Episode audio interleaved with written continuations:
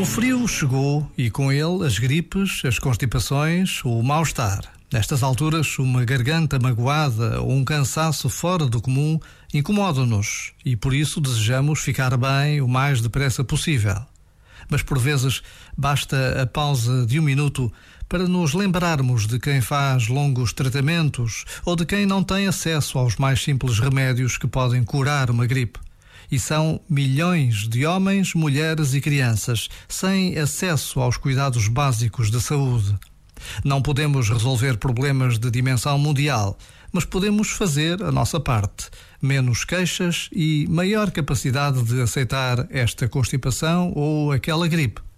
Sempre que colocamos os outros no centro das nossas preocupações, a presença de Deus revela-se ao mundo.